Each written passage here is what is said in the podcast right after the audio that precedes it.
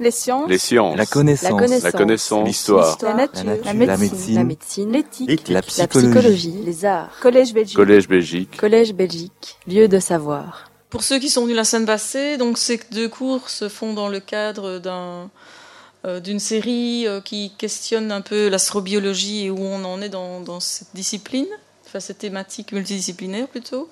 Et donc la semaine passée, on a entendu Véronique Dehan et Michael Gillon qui nous ont parlé de, des défis, des controverses concernant l'habitabilité dans le système solaire et les exoplanètes. Celui-là a été filmé et enregistré, donc vous pouvez avoir l'image en plus.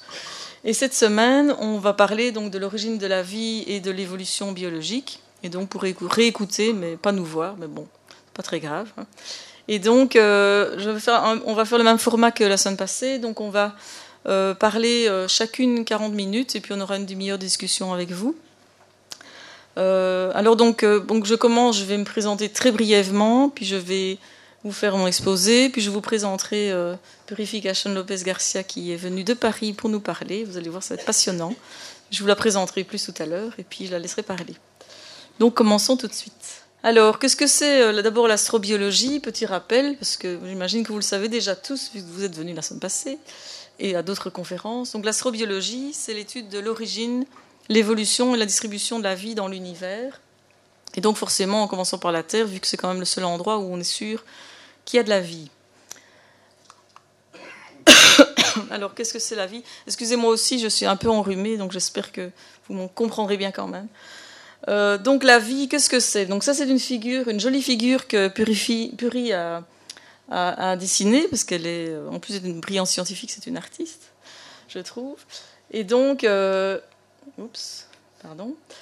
Euh, la vie telle qu'on la connaît maintenant est divisée en trois grands domaines les bactéries, les eucaryotes et les archées. Donc nous, nous sommes dans ce domaine-là, les eucaryotes.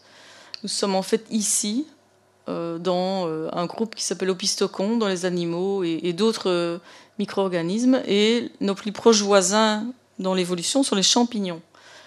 On a en commun avec tous les autres organismes de ce domaine le fait que nos cellules ont une architecture interne complexe avec un noyau, des organelles à l'intérieur de la cellule. Par contre, au niveau métabolisme, les eucaryotes ne sont pas très très diversifiés par rapport aux bactéries et des archées qui sont prokaryotes, c'est-à-dire qu'elles ont des cellules qui ont une, architecture cellulaire moins complexe, mais par contre, ce sont les champions euh, de la colonisation de notre planète. Elles, vivent vraiment dans toutes sortes de, milieux, avec des conditions physico-chimiques euh, qui varient très fort. Et elles ont inventé toute une série de métabolismes pour s'adapter à cela. Mais on en reparlera euh, un petit peu plus tard.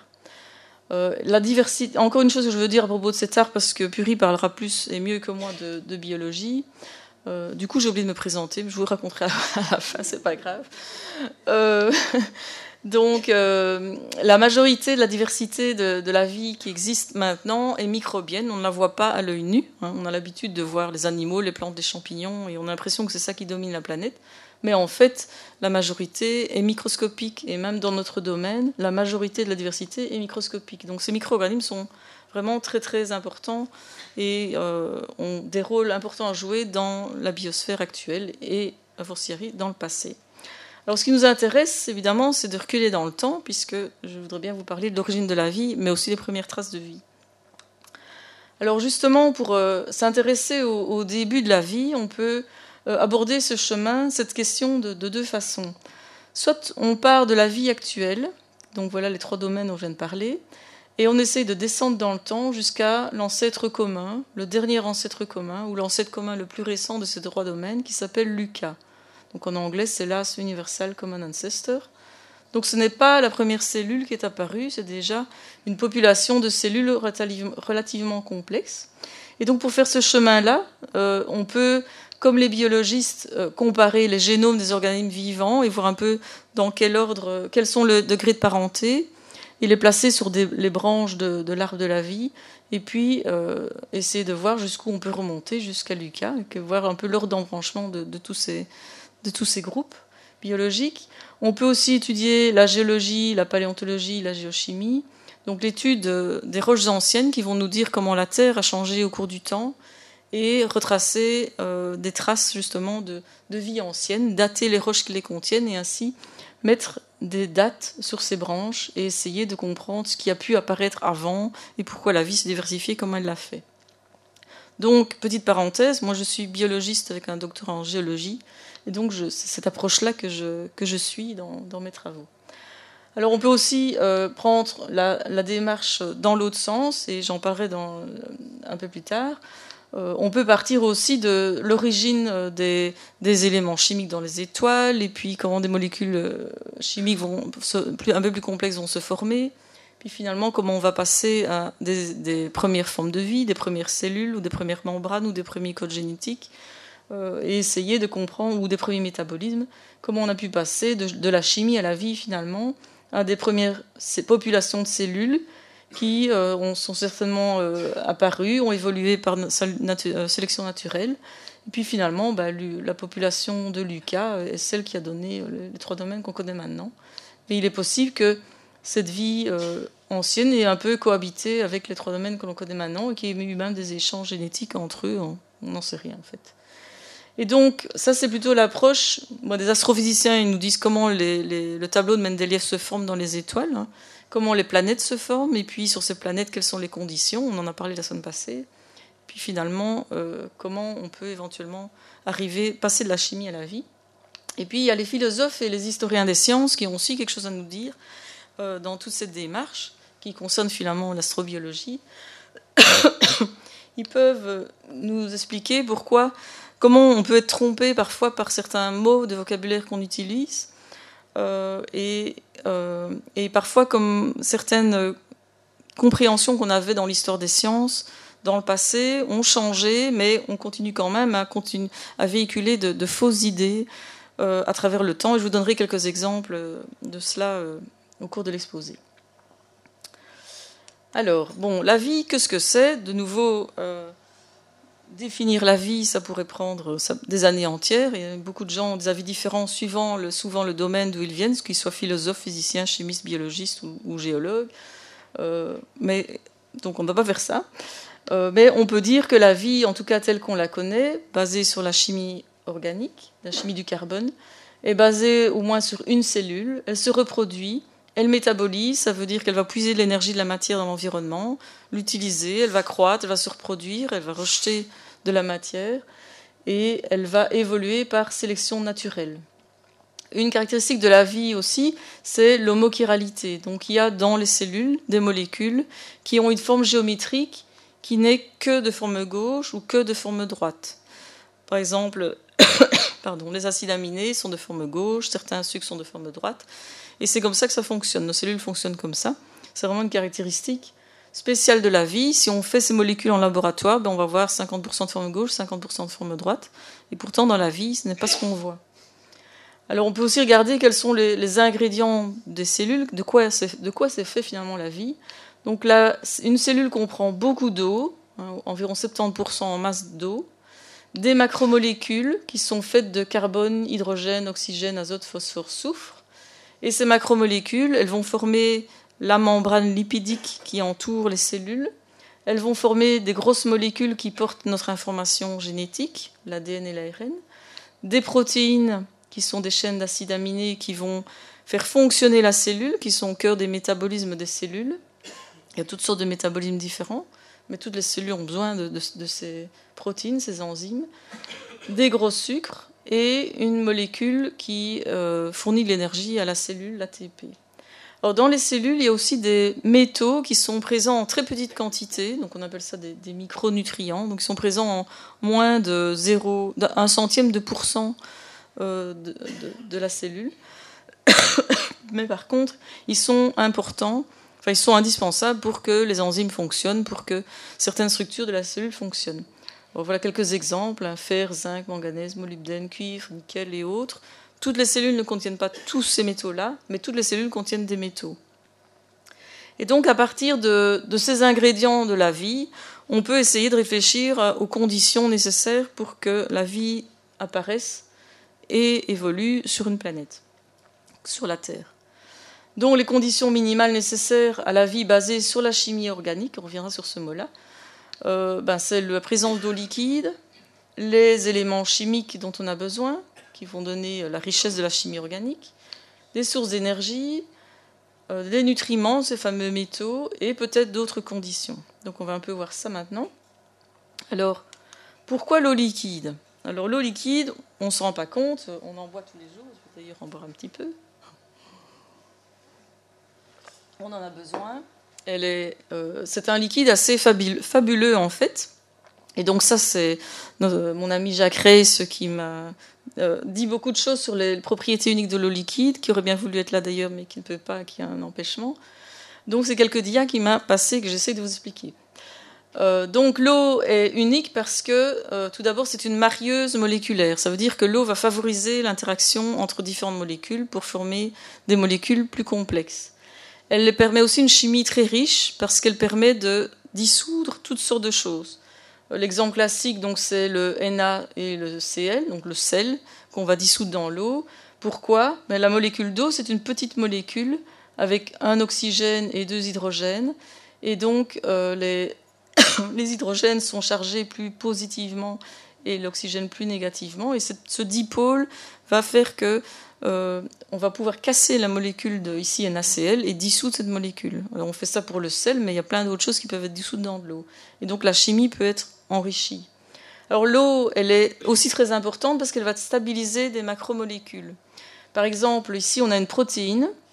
Donc une protéine, c'est une chaîne d'aminés, une chaîne d'acides aminés, mais la protéine, elle ne fait rien, elle n'a pas d'action dans une cellule, c'est n'est pas repliée. Elle est repliée non seulement en deux dimensions, mais en trois dimensions, comme, comme là. Et là, quand elle, a cette structure-là, ben, elle va avoir un effet dans la cellule. Elle va, ça va devenir un enzyme qui va permettre à la cellule d'avoir des fonctions, d'avoir un, métabolisme. Et cette structure en tridimensionnelle, elle est stabilisée grâce à des réactions, des interactions entre des atomes qui forment cette molécule, mais aussi grâce à des petites molécules d'eau qui se mettent un peu partout et qui maintiennent la forme. Autour de la chaîne double hélice d'ADN, on a ça aussi. Alors dans l'eau, euh, on a aussi une propriété particulière de certains lipides. Donc ce que vous voyez là, c'est euh, une, vésicule euh, qui est faite d'une membrane qui a une double couche de lipides. Donc vous avez de l'eau à l'intérieur, de l'eau à l'extérieur. Et c'est quelque chose qui va se former spontanément, c'est de l'auto-organisation. Donc si vous prenez des lipides, donc des molécules avec un certain nombre d'atomes de carbone, ces molécules, elles ont une tête qui aime l'eau et une queue qui n'aime pas l'eau. donc spontanément, quand vous mettez des gouttelettes d'huile dans de l'eau, par exemple, vous allez voir des petites gouttelettes qui vont se rejoindre, mais qui vont flotter sur l'eau, qui vont pas se mélanger à l'eau, elles vont pas se dissoudre dans l'eau. Et c'est euh, dû au fait que certaines de ces molécules sont des molécules amphiphiles, donc avec un côté qui aime l'eau, un côté qui n'aime pas l'eau. Et donc du coup, spontanément, ben, elles vont s'arranger pour mettre la tête qui aime l'eau vers l'eau, donc vers l'intérieur et vers l'extérieur, et la queue qui n'aime pas l'eau au milieu. Et du coup, on forme euh, ces vésicules qui sont utilisées par certains, euh, certains biologistes qui étudient l'origine de la vie comme des modèles de protocellules. Ils essaient d'imaginer comment une membrane lipidique peut se former euh, de façon spontanée, sans régulation génétique. Hein, puisque nos membranes, les membranes de toute la vie qu'on connaît, sont formées de lipides. Beaucoup plus complexes que ça, mais c'est une première organisation qui peut se faire toute seule. Alors l'eau euh, peut aussi tamponner des, variations euh, environnementales, des grands changements de température, de pression. L'eau est ce liquide dont le solide flotte dessus, donc la glace va protéger l'eau liquide qui se trouve en dessous. L'eau aussi a une grande cohésion, donc c'est une petite molécule, mais qui va former un réseau tridimensionnel avec d'autres molécules d'eau et qui va finalement donner l'eau liquide que l'on connaît, avec une grande tension superficielle. Et enfin, l'eau, ben, quand elle évapore, elle va produire des gaz à effet de serre naturels qui vont aussi construire notre atmosphère et on a besoin d'une certaine pression atmosphérique pour avoir de l'eau liquide à la surface d'une planète. Donc l'eau est quand même assez euh, exceptionnelle comme liquide et c'est dans l'eau que se fait la, chimie du carbone que l'on connaît, euh, qui, est, propre à la vie. Pardon. Alors du coup, ben, cette, euh, cette présence d'eau liquide, cette nécessité d'eau liquide a mené les astrophysiciens à définir ce qu'on appelle la zone habitable dans un système solaire. On a déjà vu ça aussi la semaine passée. Donc voilà notre Soleil, voilà notre système solaire, et nous, on est juste au bon endroit. Donc on est à la bonne distance du Soleil qui permet d'avoir de l'eau liquide à la surface. Si on était plus loin, ben, on a de la glace à la surface, et si on est plus près, on n'a pas d'eau à la surface puisqu'il fait trop chaud. Si on a d'autres étoiles, Michael vous a parlé de toutes petites étoiles, plus froides et plus petites, bah, du coup, la zone habitable, elle se trouve plus près. Hein. On ne sait pas s'il y a des planètes avec de l'eau liquide qui sont près de ces étoiles-là, mais s'il y en avait, elles devraient être plus près de leur étoile. Et si on est plus grosse étoiles, ben on est plus loin. Alors évidemment, c'est une vision assez simpliste euh, de ce que c'est la zone habitable dans un système planétaire, puisque on sait que dans d'autres régions de notre système solaire, on a des endroits où il y a de l'eau liquide. Simplement, l'eau liquide n'est pas à la surface. Par exemple, ici, Europe, une, lune de Jupiter, qui a de la glace, de l'eau liquide, et l'eau liquide peut être en contact avec de la roche, mais ça, on n'est pas sûr. Donc ça, c'est déjà euh, euh, une, nuance. Alors en plus, si on regarde euh, la présence d'eau liquide dans notre système solaire, dans des planètes qui sont dans la zone habitable ou proche de la zone habitable de notre système solaire, ben, on se rend compte que la présence d'eau liquide, ça varie dans le temps. Et donc l'habitabilité basée sur le liquide va changer dans le temps aussi. Par exemple, Mars, comme Véronique Dehan nous a expliqué la semaine passée, ben, avant 3 milliards 900 millions d'années, il y avait de l'eau liquide à la surface. On voit des traces de rivières, de, toutes sortes de traces d'eau liquide. On ne sait pas si cette eau liquide est restée présente longtemps ou si c'était vraiment des périodes très brèves et, très riches en eau. Mais toujours est-il qu'après cette période-là, Mars est devenu sèche en surface, à part euh, de l'eau dans les euh, calottes polaires ou un petit peu dans l'atmosphère qui était nue, on n'a pas d'eau liquide à la surface de Mars. La Terre, avant 4 milliards 300 millions d'années, était très très chaude. Elle était couverte d'un magma, un océan de magma. Pourquoi? Parce qu'elle s'est formée par des impacts de, planétésimaux, donc il a fallu temps que tout ça refroidisse, et donc au départ, ben, il n'y avait pas d'eau liquide à la surface. Et puis la Terre s'est refroidie, s'est différenciée, a formé une croûte, et l'eau liquide a pu s'accumuler à la surface. Mais ça, on en a des preuves seulement à partir de 4 milliards 300 millions d'années. Donc l'habitabilité change dans le temps. La présence d'eau liquide, en tout cas, change dans le temps. Alors justement, d'où vient, l'eau liquide de la Terre? L'eau liquide de la Terre, elle vient du dégazage de la Terre qui se refroidit, mais aussi de l'apport externe par des météorites de type chondrite carbonée. Alors comment est-ce qu'on sait ça? En fait, on regarde, euh, donc voilà une étude euh, récente, euh, une analyse de la comète Chury, dont on a parlé beaucoup il y a un an ou deux. Et l'étude de cette comète a de nouveau prouvé ce qu'on savait déjà, c'est que l'eau liquide sur Terre provient non seulement du dégazage, mais aussi de l'apport de météorites de type chondrite carboné et pas des comètes. Alors comment on sait ça? Ben, On mesure le rapport isotopique euh, d'hydrogène, de thérium hydrogène, dans l'eau des océans, dans des euh, chondrites carbonées, des météorites, et puis dans des comètes. Et voilà la comète Chury qui se trouve là, donc elle n'a pas du tout la même signature que les océans de la Terre et les euh, météorites. Et c'est quelque chose qui avait déjà été observé avant sur d'autres comètes. Donc les comètes n'ont pas apporté euh, de l'eau sur la Terre, c'est surtout des météorites et du dégazage. Alors, on a besoin de l'eau liquide, on a aussi besoin de chimie organique. Alors là, euh, il y a une confusion qui traîne toujours dans les esprits euh, malheureusement, c'est le fait qu'on confond souvent organique avec biologique. Donc, qu'est-ce que c'est la chimie organique? C'est la chimie des molécules qui contiennent au moins une liaison carbone-hydrogène. Alors, pourquoi est-ce qu'on fait cette confusion? Eh bien, c'est la faute de Berzelius. Ce c'est pas vraiment sa faute parce que lui, il ne savait pas. Mais Berzelius, donc, c'est un chimiste, aussi minéralogiste, qui étudiait euh, la chimie des êtres vivants. Il extrayait des molécules des êtres vivants qu'il appelait organiques. Et euh, il pensait que euh, ces molécules organiques avaient euh, une espèce d'essence vitale qui expliquait la différence entre ce qui est vivant et ce qui n'est pas vivant. Et donc la chimie organique, c'était la chimie du vivant. Et du coup, par opposition, la chimie organique, c'était la chimie de choses qui n'étaient pas vivantes. Et puis, son élève Wooler a réussi à synthétiser une petite molécule organique en laboratoire. Hein, c'était l'urée. Donc ça s'est passé en 1828. Et donc il a montré qu'à partir de molécules ou d'éléments inorganiques, on pouvait synthétiser des molécules organiques. Alors s'il y a des étudiants ici, ou vous qui avez été étudiant, vous savez qu'en labo de chimie organique, on ne crée pas de la vie en labo, on peut faire des molécules organiques. Et donc, on a montré ainsi que les molécules organiques ne, ne viennent pas forcément des êtres vivants. Et donc, il a écrit Je dois vous compter que je peux faire de l'urée sans avoir à recourir au rein ou à un animal, soit-il humain ou chien. Donc, c'est écrit en allemand, mais traduction. Et donc, voilà euh, un petit coup au vitalisme euh, à l'époque. Euh, mais malheureusement, on va voir que cette confusion traîne encore dans l'esprit de beaucoup, y compris de scientifiques parfois. Alors, pourquoi on, en fait on ne devrait pas faire cette confusion Quand on regarde la distribution des atomes dans notre galaxie, et du coup ben, on, étale ça, on extrapole ça à, l'univers, si on, regarde le nombre d'atomes de différents éléments par rapport au silicium, pour un silicium, ben, on aura 28 000 atomes d'hydrogène, 24 euh, d'oxygène, 10 de carbone, 3 d'azote. Et donc ces atomes, eh ben, ils vont s'associer et ils vont former de l'eau et ils vont former des molécules organiques. Et donc on ne devrait pas s'étonner que l'eau et la matière organique sont abondantes dans l'univers et on en trouve dans toutes sortes d'endroits.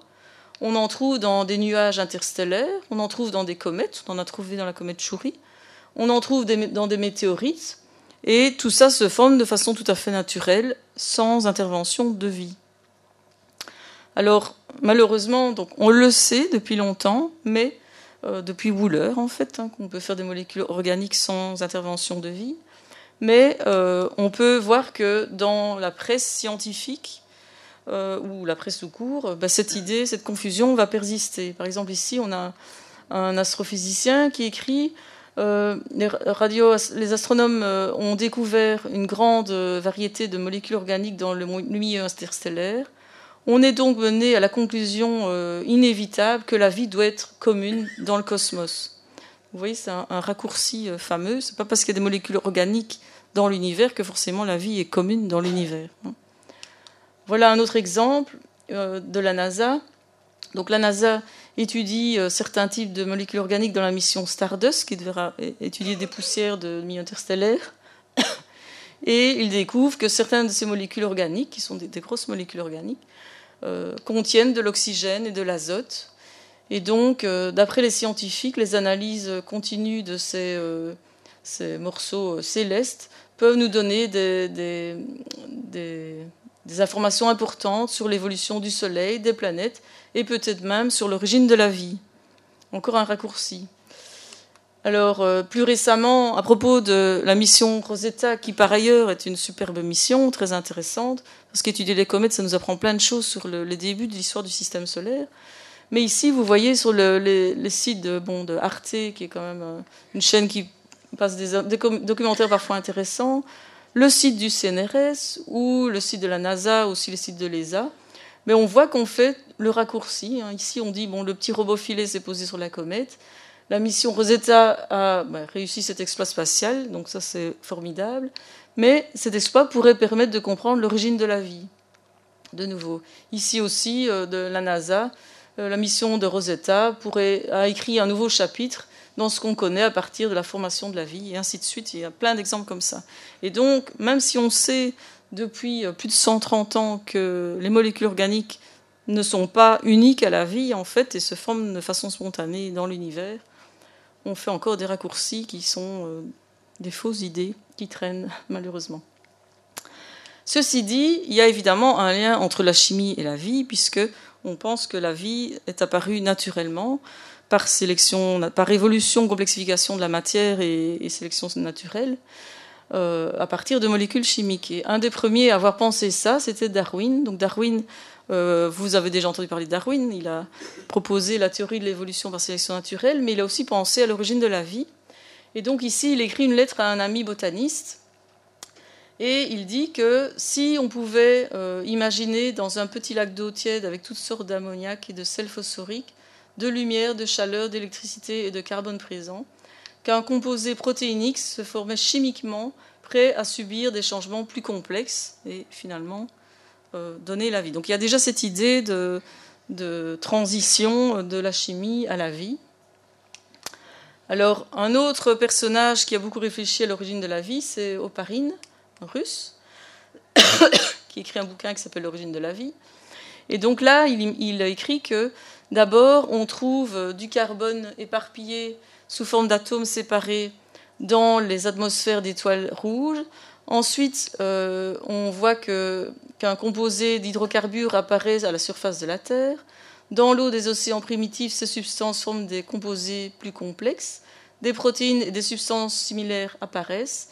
Elles acquièrent une structure de plus en plus complexe et améliorée et finalement se transforment en premiers êtres vivants. Donc de nouveau, on a cette idée de, transition de la chimie à la vie.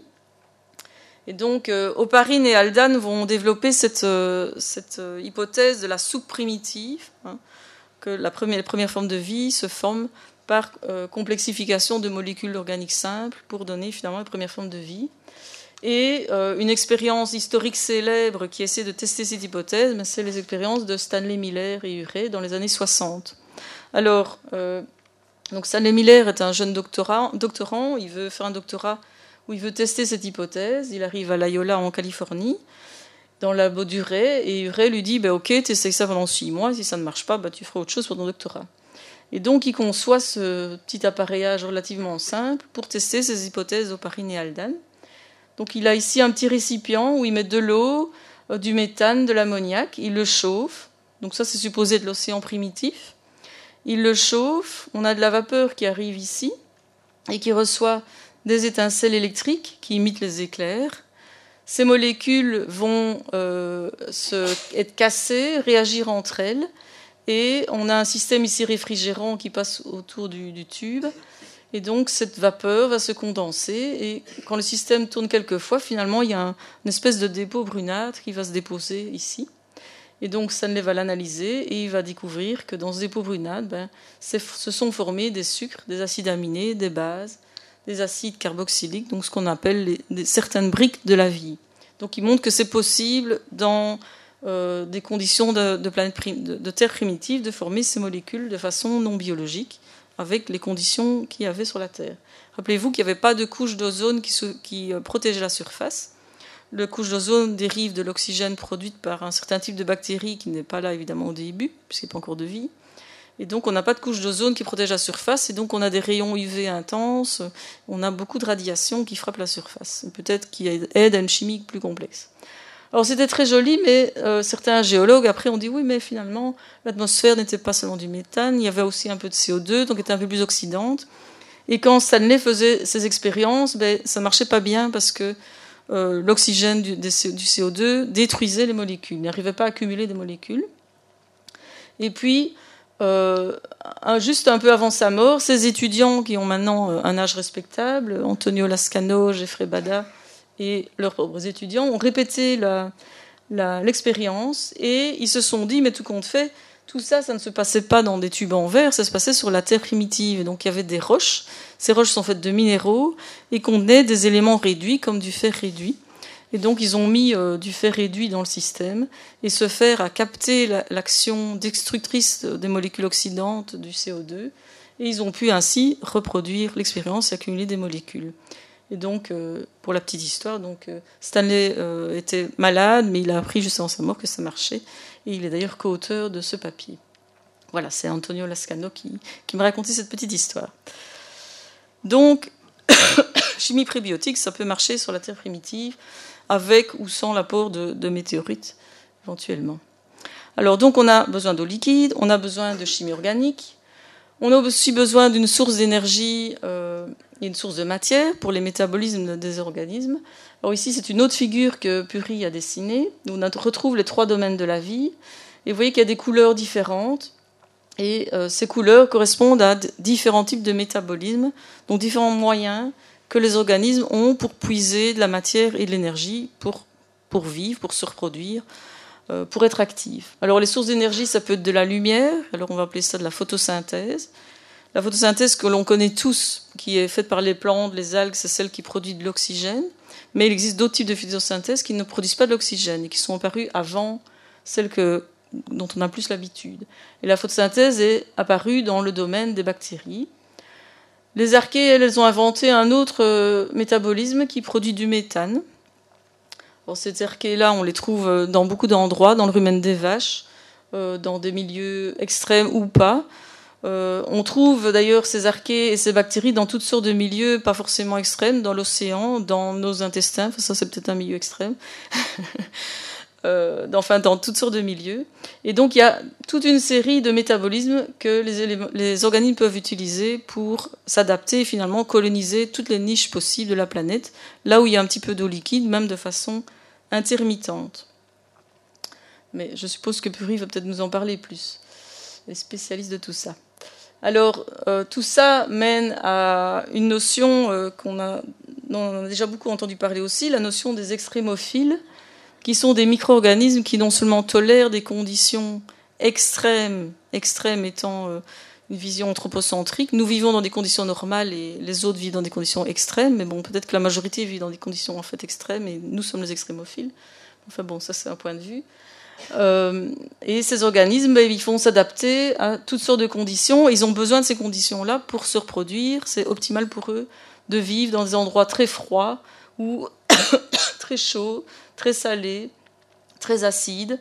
Euh, il existe toute une série de, de, conditions dans lesquelles la vie peut s'adapter. Donc ça nous donne une idée un peu des limites de la vie telle qu'on la connaît.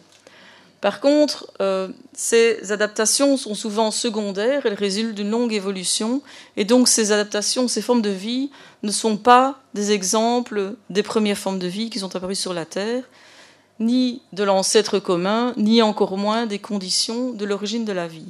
Et ça aussi, c'est un raccourci qu'on qu voit souvent dans certaines études scientifiques. Alors, on a besoin donc de sources d'énergie, on a aussi besoin d'éléments chimiques, de nutriments, et où est-ce qu'on va les trouver ben, Ces éléments chimiques qui sont concentrés dans des minéraux qui forment des roches.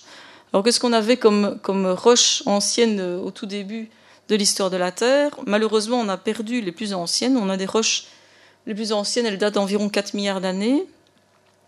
Mais à 4 milliards d'années, 4 milliards, 3 milliards et demi d'années, on a toute une série de roches différentes qui vont montrer que on avait, euh, par exemple, des laves qui coulent dans l'eau et qui vont former ce qu'on appelle des laves en coussin. Donc on sait qu'on a l'activité volcanique et on sait qu'on a de l'eau liquide. on a ces structures euh, qui sont laissées par les vagues et qui vont bouger sur le sable, hein, des rites de marée. Là, vous avez une plage fossile de 3 milliards 200 millions d'années. Euh, on a des, roches qui sont constituées, de, sont des conglomérats constitués de morceaux d'autres roches. Donc on voit qu'on a un cycle géologique avec de l'érosion de roches et des fragments qui se déposent, qui forment d'autres roches, qui sont parfois roulés dans des rivières, et donc ces roches vont contenir des galets arrondis. Et donc on peut en déduire toute une série d'informations sur l'environnement de, des débuts de, de, la Terre et de la vie, et aussi quels éléments chimiques étaient euh, euh, disponibles pour les métabolismes des premières formes de vie. Alors peut-être qu'il faut aussi d'autres conditions pour que la vie apparaisse sur une planète et se maintienne. Notre planète, de nouveau le seul exemple que l'on connaisse, est très spéciale puisqu'elle est très active géologiquement. On en a aussi parlé la semaine passée. Donc notre planète, elle est formée, sa surface est formée de plusieurs plaques qui bougent. Euh, et c'est euh, le fait que ces plaques bougent, on appelle ça la tectonique des plaques. Et donc la façon dont elles bougent vont donner naissance à euh, des chaînes de montagnes, du volcanisme, des tremblements de terre, la formation d'océans, de supercontinents qui se forment, qui se fragmentent. On a tout un cycle qui va se passer depuis euh, le, début plus ou moins de, de, la de, du refroidissement de la Terre. Et euh, toutes ces conditions, ces mouvements, cette activité va créer toutes sortes de niches écologiques différentes où la vie peut s'adapter, mais va aussi créer des reliefs qui vont être érodés, et donc des morceaux de roches vont euh, être transportés dans l'océan, et ces roches contiennent des minéraux qui contiennent des éléments que la vie va utiliser. Dans l'océan, il y a aussi beaucoup d'activités hydrothermales, donc des sources d'eau chaude qui sont euh, aussi chargées en éléments que la vie peut utiliser, là aussi où les premiers océans se forment. Et donc tout ça est très riche et peut-être nécessaire non seulement pour que la vie, peut-être pas pour que la vie apparaisse, mais pour que la vie se maintienne sur une planète longtemps. Mais évidemment, on n'en sait rien, on n'a qu'un exemple. Hein. Alors on a aussi une grosse lune qui stabilise l'axe de la Terre, euh, euh, son axe d'inclinaison. Si la Lune n'était pas là, ben, la Terre pourrait vaciller beaucoup plus fort, donc ce serait peut-être embêtant pour le, le, climat de la Terre.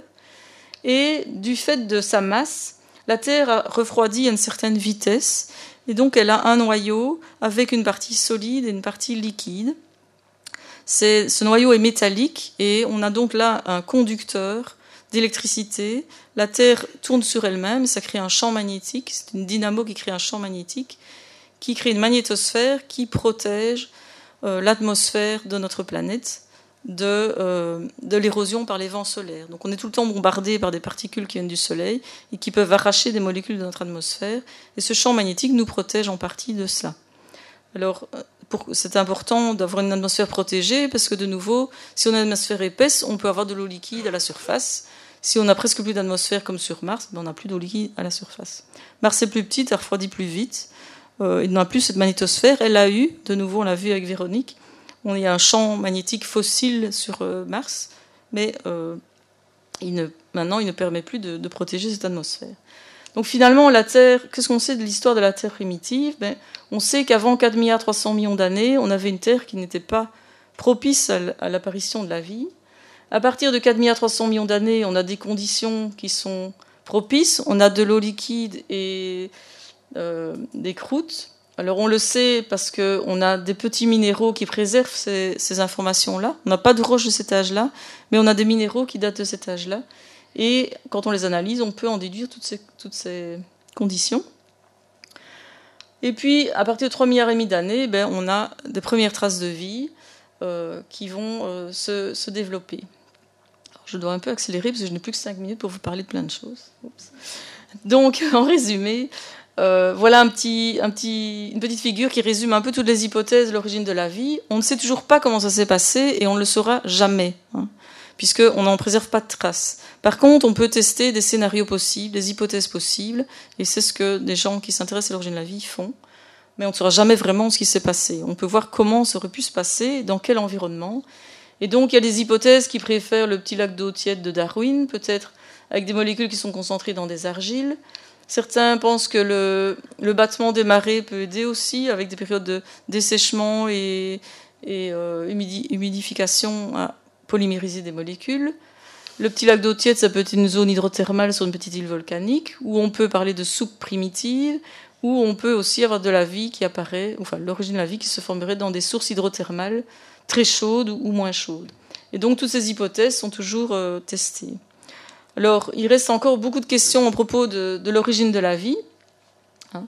Et de nouveau, euh, ben, beaucoup de gens travaillent là-dessus. On ne sait pas très bien ce qui est arrivé, ce qui est apparu d'abord. Est-ce qu'on a eu un code basé sur des protéines ou sur de l'ARN, sur de l'ARN ou sur de l'ADN Est-ce qu'on a d'abord eu des membranes lipidiques qui sont apparues, ou des membranes minérales puis lipidiques, ou le code génétique, ou les membranes, ou le métabolisme, ou tout en même temps? Donc, il reste beaucoup de questions. Il y a quand même des choses qu'on comprend sur l'origine de la vie. On comprend l'origine des briques, donc des molécules qu'on trouve dans les formes de vie, des sucres, des acides aminés, des bases, des lipides, des phosphates. Tout ça, on le comprend de façon non euh, biologique, ça peut se former tout seul euh, dans toutes sortes d'environnements et on en, trouve dans, toutes sortes de, conditions. On comprend aussi l'origine de l'eau, je vous ai parlé tout à l'heure, l'auto-organisation de membranes lipidiques, hein, donc les, les, expériences où on met des lipides dans l'eau et on forme des vésicules à double couche. on comprend aussi l'auto-organisation de petits peptides, donc ce sont des mini-protéines. Donc les acides aminés vont s'attacher pour former des mini-chaînes. Ce pas encore des grosses protéines, mais c'est des mini-protéines. Et puis on comprend aussi la formation de nucléotides. Donc les nucléotides, ce sont les éléments, les, mailles de, l'hélice euh, d'ADN ou de la chaîne d'ARN qui comprennent euh, un, sucre, une base et un phosphate. Et donc dans certaines expériences, on arrive à à ce qu'elle se forme quand on met tous les éléments ensemble dans certaines conditions. Par contre, on ne comprend pas encore la formation spontanée de polynucléotides comme l'ADN. On peut faire artificiellement de l'ARN ou de l'ADN, mais si on met tout dans un pot, on ne va pas avoir de l'ADN qui apparaît. On ne comprend pas encore non plus l'origine de l'homochiralité, le fait que certaines molécules soient de forme gauche ou de forme droite. Et on ne comprend pas encore non plus la naissance du code génétique, c'est-à-dire de molécules qui ont une information, qui sont notre programme informatique. Tout ça est apparu évidemment par sélection naturelle, mais euh, on n'a pas encore compris les étapes en laboratoire. Donc, euh, ceci, c'était l'approche euh, un peu bottom-up. Et pour l'approche top-down, qui part de l'actuel et qui, va dans le passé, on peut chercher des traces de vie anciennes en étudiant des roches très anciennes. Euh, les roches très anciennes, on en trouve dans différents endroits du monde où elles sont bien préservées. Et ces roches, elles vont nous donner des éléments de réponse sur l'évolution de la planète et de la vie.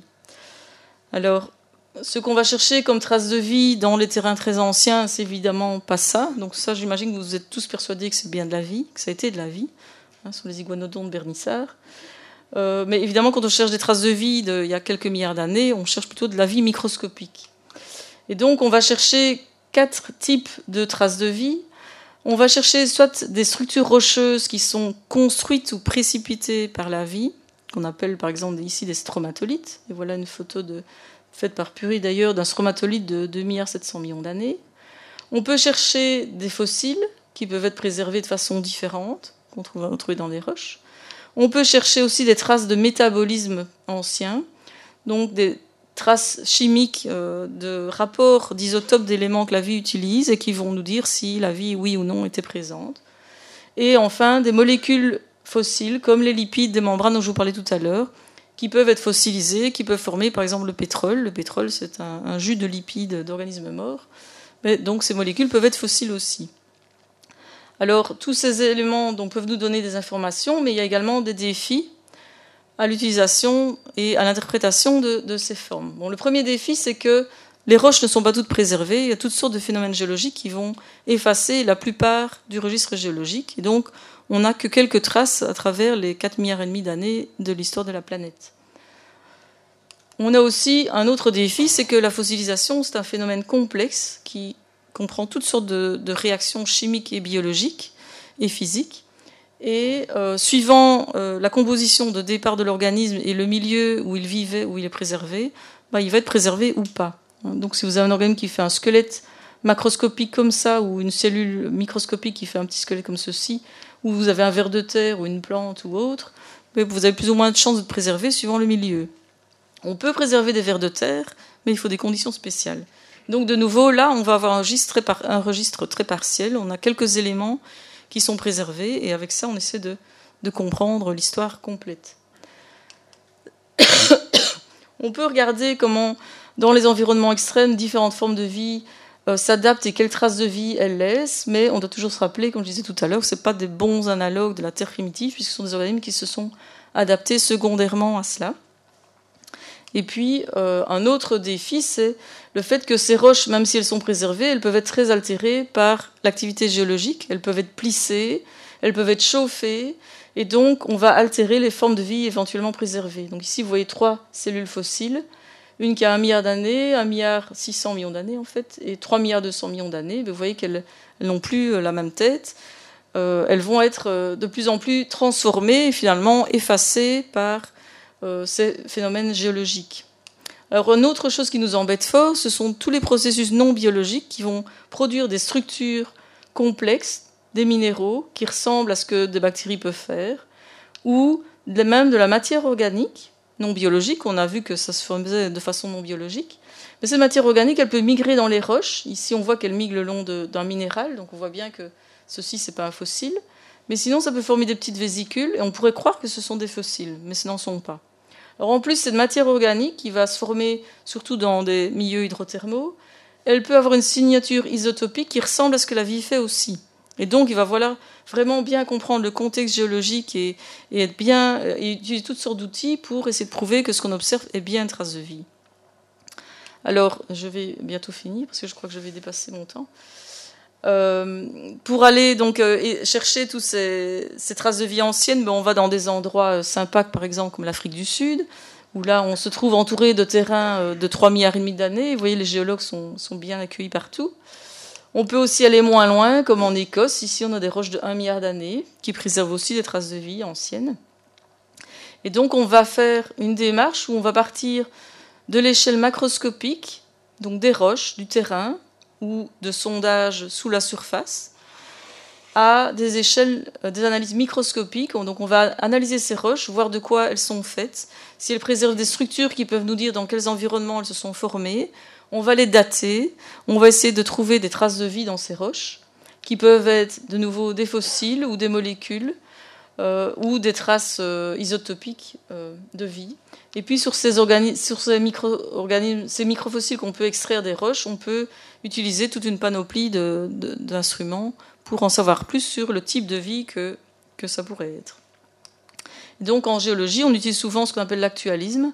On regarde ce qui se passe dans l'environnement actuel pour interpréter le passé. Donc ici, vous voyez par exemple une plage avec des, dessins laissés par les marées dans le sable. on va voir ici une plage fossile de 2 milliards d'années. Tout à l'heure, je vous ai montré une de 3 milliards 200 millions d'années. Donc ces structures sédimentaires, ben, ce sont des indices qui nous permettent de reconstituer les environnements passés et de nous dire si euh, c'est raisonnable de chercher des traces de vie dans un milieu comme ça. Et donc, on trouve toutes sortes de choses. Donc voilà des exemples de toutes sortes de fossiles microscopiques. Certains forment des, squelettes, certains comme ceci, certains sont une paroi organique qui est préservée, ils peuvent être préservés aplatis dans des roches ou en trois dimensions. Et l'ultime défi, une fois qu'on a prouvé que c'était bien de la vie, c'est de savoir de quel type de vie il s'agit. Est-ce qu'on les met dans les trois domaines de la vie ici, ou est-ce qu'on les met dans des formes qui ont complètement disparu de ces trois domaines ou des, formes qui ont complètement disparu à côté de ces domaines? Est-ce qu'ils étaient après Lucas ou avant Lucas? Et là, de nouveau, il y a toute une démarche à développer pour, pour essayer d'identifier ces formes de vie. Mais c'est aussi un intérêt de la paléontologie ici, c'est de documenter des formes de vie qui ont disparu, euh, des évolutions euh, qui ont disparu. Alors, je suis presque à ma dernière dia.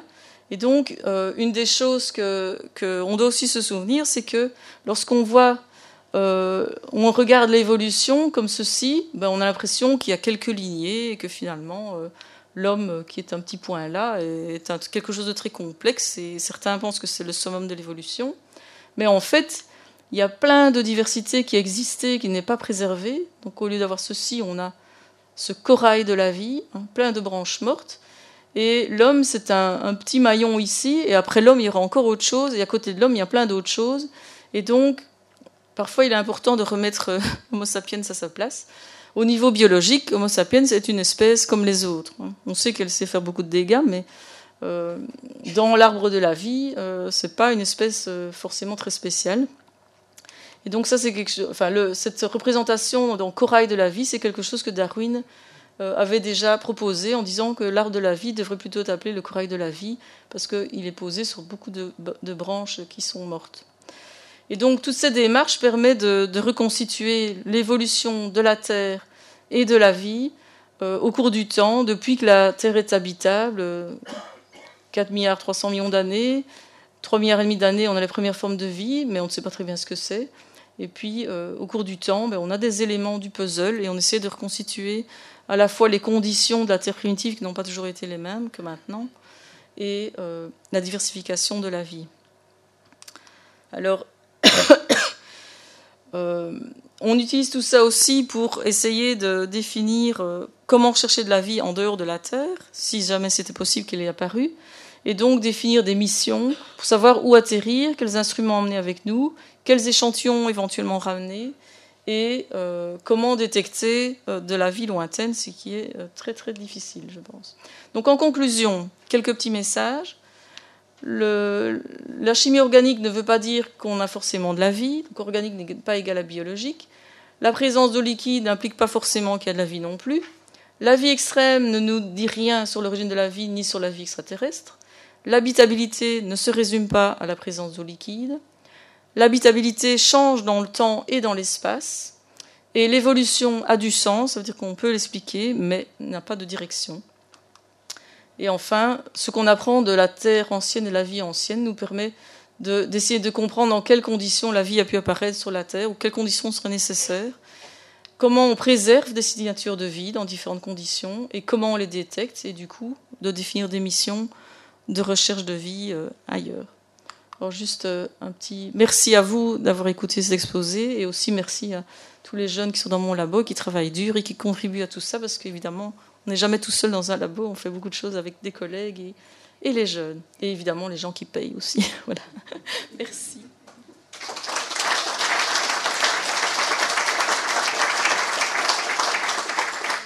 Alors, retenez vos questions si vous en avez, parce qu'on va passer au deuxième exposé. Et donc, euh, je vais vous présenter euh, Puri tandis qu'elle euh, projette son, son exposé. Donc Puri, elle est, elle est biologiste d'origine espagnole, mais naturalisée française aussi, je crois. et donc elle, est, elle a fait ses études à Madrid. elle a fait son doctorat à Madrid aussi, et puis son HDR, parce qu'en France ils ont un autre système que nous, à Paris Sud. Elle, a fait différents postdocs et elle est maintenant directeur de recherche au niveau DR1, il y a différents niveaux, au CNRS. Elle a d'ailleurs cette année obtenu la médaille d'argent du CNRS. Euh, elle est aussi membre associée de notre académie, euh, et donc euh, avec un CV très impressionnant. Mais je vais plutôt lui, laisser parler parce qu'elle a plein de choses intéressantes à nous raconter. Merci. Merci Emmanuel pour cette introduction très généreuse. Et je suis ravie d'être ce soir avec vous. Bonsoir. Moi, je vais reprendre la, la, suite de l'exposé d'Emmanuel pour commenter ou vous présenter ou insister sur quelques fausses idées sur l'évolution biologique et en particulier en ce qui concerne le domaine de l'origine de la vie et ce qu'on appelle de manière très générale l'astrobiologie à l'interface des différentes disciplines. Donc la question de l'origine de la vie est une question que de manière raisonnable, scientifiquement, on a pu la poser à la fin du 19e siècle euh, comme question scientifique une fois que Louis Pasteur réfute la génération spontanée et une fois que Charles Darwin pose les bases de sa théorie de l'évolution biologique par sélection naturelle et euh, fournit des mécanismes clairs qui expliquent la transformation des espèces au cours du temps. C'est une question qui est euh, historique, et donc euh, qui rajoute de la complexité parce qu'en plus des déterminants physico-chimiques, on a aussi des facteurs historiques qui compliquent la solution de ce problème de, la question de l'origine de la vie. Comme Emmanuel l'a dit, pour rappel, c'est une euh, question qui est très interdisciplinaire, où on a l'implication des disciplines comme l'astrophysique, la chimie, la géologie, euh, quand elle explique non seulement les environnements où la vie a pu se former dans le passé, mais aussi en étudiant les traces des vies passées, et évidemment la biologie qui essaye à partir de la vie actuelle euh, de comprendre comment quels étaient les dénominateurs communs des premières formes de vie pour essayer de fournir des modèles sur comment la vie a pu se former à partir des briques élémentaires du vivant? Et cette interdisciplinarité, est en fait une source potentielle de euh, compréhension partielle entre disciplines et ça euh, favorise euh, l'expansion des fausses idées. Mais pas seulement, il y a des fausses idées sur l'évolution biologique, y compris chez les biologistes. Mais tout d'abord, qu'est-ce que c'est que l'évolution? L'évolution, c'est un processus dont les mécanismes probablement les plus connus, celui de la sélection naturelle, fonctionne en deux étapes. On a une première étape où on a de la euh, reproduction avec variation, tout un tas de variants, puisqu'il y a de la mutation, on a euh, des variants qui apparaissent, et puis on a dans une deuxième étape la sélection naturelle à travers des facteurs environnementaux souvent, qui exerce une pression éliminant les variants qui sont les moins aptes dans un environnement donné. Donc la question de l'environnement elle est très importante et présente dans la sélection naturelle, de manière à ce que les variants qui survivent à cette pression de sélection peuvent se reproduire à nouveau et donner des variants qui à leur tour seront euh, sélectionnés. Donc on a, c'est ce qu'on appelle l'évolution darwinienne et on a ces mécanismes en deux étapes, reproduction avec variation, sur laquelle va agir la sélection naturelle.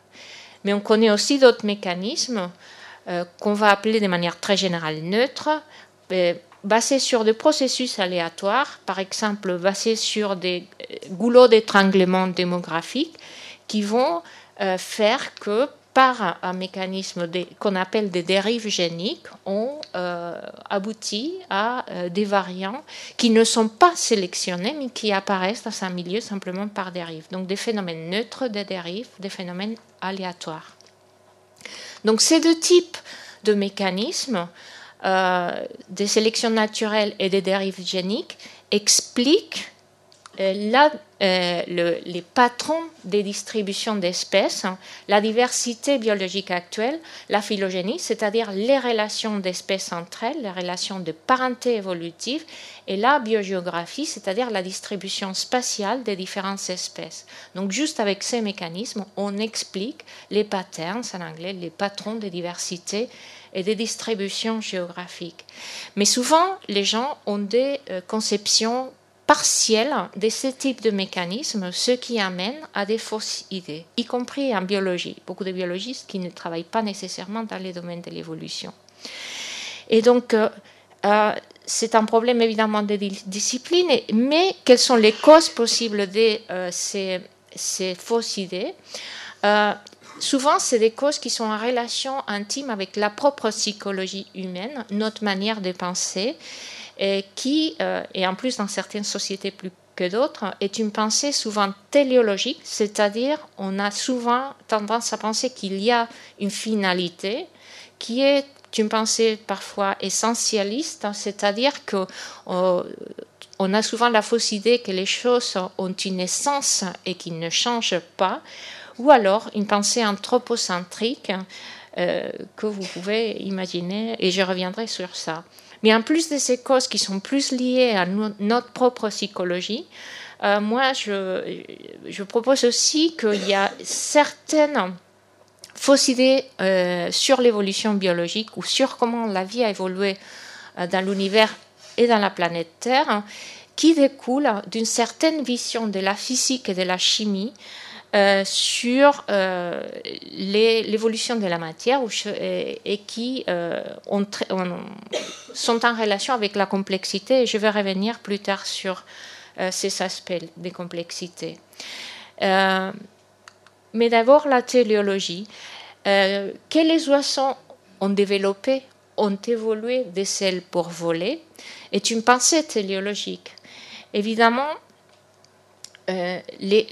l'organe euh, qui permet le vol, les ailes, n'ont pas pu apparaître d'un coup. Et on sait, si on a compris la théorie de l'évolution par sélection naturelle, que celle-ci procède par des petites étapes. Il y a des mutations dont les euh, plus aptes à se développer dans ce milieu sont sélectionnées. Et c'est un processus qu'on appelle d'adaptation, c'est-à-dire c'est un processus qui euh, procède par des petites étapes.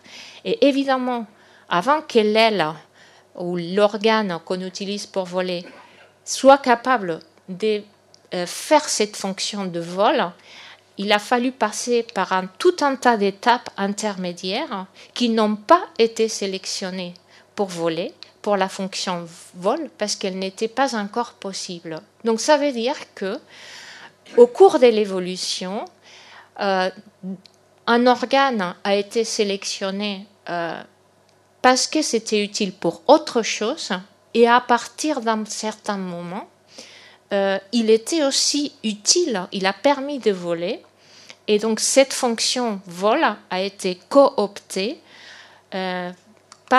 pour effectivement faire le vol. Et c'est ce qu'on appelle l'exaptation. Certains parlent aussi des préadaptations. Donc c'est euh, que le développement d'un organe euh, qui a été euh, sélectionné pour faire d'autres choses au cours de cette évolution qui procède par étapes est coopté pour faire une nouvelle fonction parce qu'il il est maintenant capable de la faire. C'est ce qu'on appelle des adaptations. Donc quand les biologistes parlent euh, de cette manière-là, et on entend beaucoup, euh, les oiseaux ont développé des ailes pour voler, il faut comprendre ça comme des métaphores des finalités, parce que l'évolution n'a pas de but, n'a pas de finalité, est essentiellement un processus qui procède en aveugle. Donc ça, c'est une fausse idée. D'autres fausses idées découlent de notre propre biais observationnel et notre propre anthropocentrisme qui est simplement naturel puisque chaque espèce, chaque individu se, positionne au centre de son propre univers. Et donc c'est simplement euh, naturel euh, connaît peut-être cet anthropocentrisme. Et donc ces biais observationnels, cet anthropocentrisme, euh, euh, configure notre perception du monde naturel. Donc quand on regarde autour de nous, nous humains, nous apercevons une grande diversité d'animaux et des plantes qu'on a toujours essayé de classer, alors parfois sous forme d'arbres. Donc vous voyez ici euh, différentes formes et ça nous a toujours fascinés. Et quand on va vers les catalogues d'espèces, on trouve des chiffres de cet ordre-là, qu'on a 1 300 000 espèces d'animaux, dont environ 1 million correspondent aux espèces d'insectes. On a environ 270 000 espèces de plantes, mais on a seulement 10 euh, 000 espèces, un peu moins peut-être, décrites de bactéries ou des archées. Alors, euh, avec ces chiffres devant vous, on est tenté euh, de dire tous hein, que la plupart de la diversité biologique se retrouve dans les animaux, et, et en particulier chez les insectes. Bon, c'est une, une observation qu'on peut se faire. Euh, cependant, notre perception du monde naturel est biaisée, comme je viens de vous le dire. Et donc, si je vous présente une série de portraits d'individus, vous allez certainement les reconnaître tous. Mais euh, si je vous présente des portraits des euh, membres des populations plus distantes, vous allez avoir plus de mal à différencier les différents individus entre eux. Et l'inverse est aussi vrai, d'ailleurs. Mais quand on va à des individus d'autres espèces animales, des mouches par exemple, ça va être beaucoup plus difficile de différencier les individus les uns par rapport aux autres. Et quand on arrive au monde des bactéries, là, on n'est non seulement pas capable de différencier les différentes cellules individus entre eux, mais on est incapable de différencier les différentes espèces entre elles par la morphologie. Donc en fait, on a un, biais observationnel qui est associé à notre propre structure physique, en plus de notre anthropocentrisme. Euh, nous, on est grand, les bactéries sont petites, donc évidemment, on n'est pas capable de percevoir les différences euh, chimiques qui opèrent à ce niveau-là. Et parce qu'on n'est pas à même niveau. Nous, on est capable de différencier euh, des organismes qui sont de plus grande taille. Donc, en fait, on a un problème d'échelle qui est un problème d'échelle phylogénétique, plus on est proche phylogénétiquement, plus on est capable de reconnaître les différences entre individus ou entre espèces. évidemment, on a un problème d'échelle spatiale. Nous, on est grand, les bactéries sont petites et nos sens, comme je disais, ne sont pas adaptés à percevoir les différences qui opèrent à ce niveau d'échelle-là. Et puis, on a un problème d'échelle temporelle parce qu'on a, on a une grande difficulté à saisir des grandes durées de temps. Notre temps c'est mesure en fonction de nos propres temps de vie. Et donc, pour nous, il est difficile de saisir l'importance des temps géologiques, par exemple. Et donc, il nous est difficile de comprendre que euh, euh, pendant la plupart de l'histoire euh, de la Terre, en fait, de la vie sur Terre, la vie a été microbienne et, l'a dominée. Donc, depuis que la vie est apparue, il y a, on va dire, grosso modo, 4 milliards d'années jusqu'à l'explosion cambrienne où on a une grande multiplication de formes macroscopiques multicellulaires complexes et en particulier des animaux, un peu plus tard des plantes, on a environ, grosso modo, 3-3,5 milliards d'années où toutes les formes de vie qu'il y avait sur la planète étaient essentiellement microbiennes. Donc 3 milliards d'années, voire plus, ça représente un temps d'évolution formidable où ces organismes-là ont pu se différencier et évoluer vers des voies complètement différentes. Et c'est ce qui explique aujourd'hui que la plupart de la diversité biologique, de la biodiversité, est cantonnée dans le monde microbien. Mais nous, on a du mal à le voir, tout, juste par tous les biais que je viens de vous mentionner ici, de différentes détails, etc., etc. Il a fallu qu'on développe des outils pour nous rendre compte de ces différences-là et ce sont essentiellement des outils euh, moléculaires, d'abord microscopiques. Il a fallu d'abord reconnaître que cette vie microbienne existe, chose qu'on a fait euh, il y a déjà quelques siècles grâce à la première apparition des microscopes, où on pouvait effectivement observer et reconnaître l'existence de cette vie microbienne, des bactéries par exemple, que cette vie microbienne, que tous les organismes sont formés par des cellules ou sont constituées des cellules, c'est la théorie cellulaire, 19e siècle, de pouvoir commencer à imaginer de placer ces micro-organismes qu'on observait sous le microscope dans les tout premiers arbres universels du vivant, en, utilisant des critères morphologiques, hein, qui, euh, donc on avait des groupes des plantes, des animaux, et les premiers cessaient de placer les micro-organismes à l'intérieur de ces groupes-là. Et finalement, et on arrive à, la moitié du XXe siècle, avec des microscopes électroniques, on est capable aussi de différencier deux grands types structuraux des cellules, les cellules prokaryotes comme celles des bactéries, qui sont plus simples et qui ont le matériel génétique directement immersé dans le cytoplasme, ou les cellules eucaryotes comme celles des animaux et des plantes, où on a des systèmes d'endomembrane très complexes et qui, euh, en particulier, entourent euh, sépare dans sa noyau le matériel génétique du reste de la cellule. Donc ça, euh, donc il a fallu du temps pour juste apprécier ces différences, mais c'est surtout la révolution moléculaire qui s'est opérée à partir de la deuxième moitié du XXe siècle, avec la découverte que l'ADN est le matériel génétique et sa manière de se répliqué de manière semi-conservative, qui a ouvert la porte au développement de la biologie moléculaire et la porte aussi au développement de la phylogénie moléculaire, qui a permis de résoudre ce problème euh, qu'on avait, de classer les organismes, en particulier les bactéries, les micro-organismes et en particulier les bactéries, euh, euh, de manière naturelle, c'est-à-dire de les classer en raison de leur euh, relation de parenté et établir ce qu'on appelle une classification naturelle du vivant, une classification qui est phylogénétique basée sur euh, ces relations de parenté d'évolution entre espèces.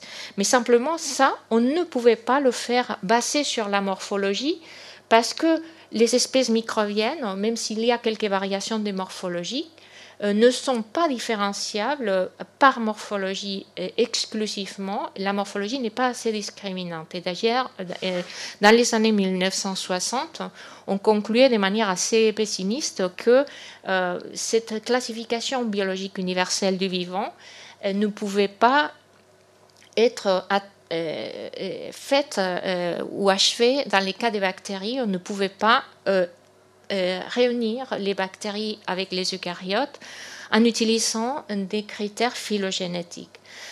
Simplement, les choses ont beaucoup changé depuis justement ce développement de la phylogénie moléculaire qui euh, exploite cette idée que dans la séquence des mm, biopolymères, des polymères biologiques, euh, comme par exemple l'ADN, les, bases, euh, les séquences des bases associées dans le cas de l'ADN ou de l'ARN ou la séquence d'acides aminés dans le cas des protéines, eh bien, s'accumule dans l'information évolutive. Donc, on pourrait se dire que si on prend une molécule un biopolymère euh, qui soit présent, dont la fonction soit conservée et qui soit présent dans tous les organismes vivants, en comparant la séquence de cette molécule dans tous les organismes vivants, de la bactérie à l'homme, on va pouvoir euh, euh, inclure tous les organismes ou les comparer entre eux en utilisant un même critère et établir un arbre phylogénétique du vivant en utilisant cette information moléculaire.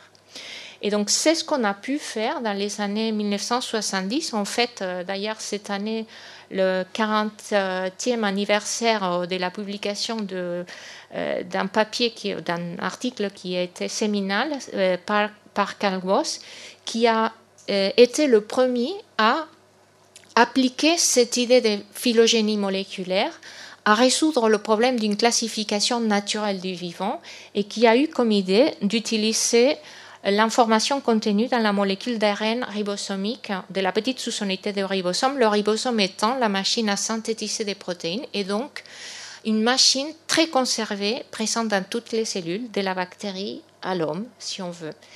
En faisant cela, il a pour la première fois, il a montré deux choses. La première est que oui, on peut faire des arbres phylogénétiques euh, du vivant qui incorporent à la fois les animaux, les plantes et les bactéries. Et donc la distance des branches est proportionnelle grosso modo à la distance évolutive entre les différents organismes. Et en deuxième chose, en faisant cela, il a découvert quelque chose d'un peu inattendu à l'époque, il y a un groupe qui se détache, un troisième groupe qu'il a d'abord appelé des archébactéries et qu'on appelle aujourd'hui les archées, c'est le troisième domaine du vivant. Donc on reconnaît aujourd'hui ces trois grands domaines du vivant. Mais non seulement on a l'application de cette, euh, ces approches moléculaires a permis de euh, ressoudre d'une certaine manière ou d'approcher cette question d'une classification naturelle du vivant. Et, il a aussi permis une autre chose qui est extrêmement importante et, qui est aujourd'hui en plus, euh, de plus en plus, puisqu'on entend toujours parler des microbiomes humains, etc. Et c'est la possibilité d'étudier la diversité microbienne dans les milieux naturels. Parce que les microbiologistes ont toujours su depuis très très longtemps que seule une partie infime des euh, micro-organismes qui sont présents dans, des échantillons naturels et cultivables laboratoire et donc euh, décrites euh, et euh, étudiées en laboratoire. Donc ça veut dire que la plupart d'organismes dont on reconnaît l'existence parce que parfois on les voit, nous s'échappent. Et donc, ces méthodes moléculaires euh, euh, basées sur l'amplification d'un gène marqueur d'identité euh, cellulaire ont fourni un, mécanisme, un moyen d'obtenir de l'information des communautés naturelles. On peut tout simplement extraire l'ADN à partir des échantillons naturels. Donc on aura, on aura l'ADN de toute la collection des micro-organismes présents dans un échantillon et on peut amplifier les gènes qui sont représentatifs de la diversité d'organismes présents dans cet échantillon-là. Et en faisant cela, on se rend compte que on n'a pas encore atteint un plateau. Donc aujourd'hui, on a étudié énormément de milieux au cours des dernières trois décennies, on va dire, et on classe des séquences dans ce qu'on appelle des, unités taxonomiques opérationnelles, notre approximation au concept d'espèces microbiens, et on voit qu'on n'a jamais atteint un plateau, même si on a accumulé des millions et des millions de séquences aujourd'hui. Donc on voit que le monde est beaucoup plus divers. On a en plus d'autres moyens d'étudier ces micro-organismes qui sont dans la nature, parce que de cette manière-là, on accède juste à un gène marqueur, mais il ne nous dit pas quelles sont les fonctions de ces organismes qui sont dans les milieux naturels. Mais aujourd'hui, on a aussi des approches qu'on appelle métagénomiques, où on peut séquencer l'ensemble des génomes de, tous les micro-organismes présents dans un échantillon et prédire la fonction de ces organismes-là à partir des gènes qu'on identifie dans le génome de chacun des membres de la communauté. On peut faire ça aussi à partir des approches de single cell, où on peut séparer des cellules individuelles physiquement et puis amplifier le génome et séquencer le génome des organes, ou le transcriptome d'ailleurs, des cellules individuelles. Et avec tout cela, on a accès à des groupes d'organismes dont on a des représentants cultivés en laboratoire, mais aussi à tout un tas de lignées microbiennes que certains appellent la matière noire microbienne, qui sont des groupes entiers d'organismes, des phylums, des grands groupes d'organismes dont on connaît l'existence en milieu naturel parce qu'on a leurs séquences, mais dont on n'a aucun représentant en laboratoire et dont on n'a jamais pu étudier les, propriétés en laboratoire. Mais on a accès à travers la séquence à ces organismes-là.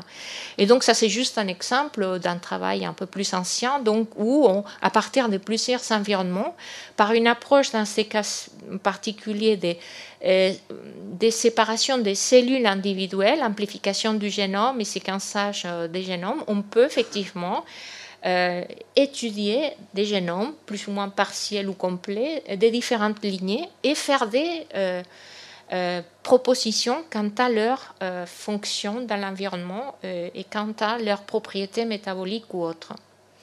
Donc en faisant ceci dans tout un tas d'environnements. Et aujourd'hui, ce type d'études sont très, se, continuent de manière très intense, y compris chez nous. Hein. Maintenant, les microbiomes des animaux, des hommes, c'est très à la mode, mais aussi dans tout type d'environnement, des environnements extrêmes, de l'océan, des sols, etc. On a euh, validé cette structure tripartite de la diversité sur Terre en trois domaines du vivant. Donc, vous voyez cet arbre qu'Emmanuel a, a montré avant, c'est un arbre schématique où les triangles représentent des grands groupes d'organismes avec des milliers ou des millions de séquences à l'intérieur. Et on a toujours ces deux groupes d'organismes, les bactéries et les archées, qui sont prokaryotes, c'est-à-dire dont on a, avec une structure cellulaire simple, mais donc malgré une diversité morphologique limitée, une grande diversité métabolique, comme Emmanuel a dit, mais aussi le groupe des eucaryotes, qui lui se caractérise par une grande diversité morphologique. On a ici les animaux, les plantes, mais on a aussi énormément de lignées qui sont microbiennes et euh, qui en réalité dominent. Donc euh, j'ai marqué ici avec des étoiles les groupes où on détecte des organismes multicellulaires complexes, c'est-à-dire avec des tissus euh, différenciés, les animaux, les champignons, les plantes et les algues vertes, les algues rouges et les algues brunes. Mais il y en a de formes de, de multicellularité, il y en a des multiples. Euh, moins organisée.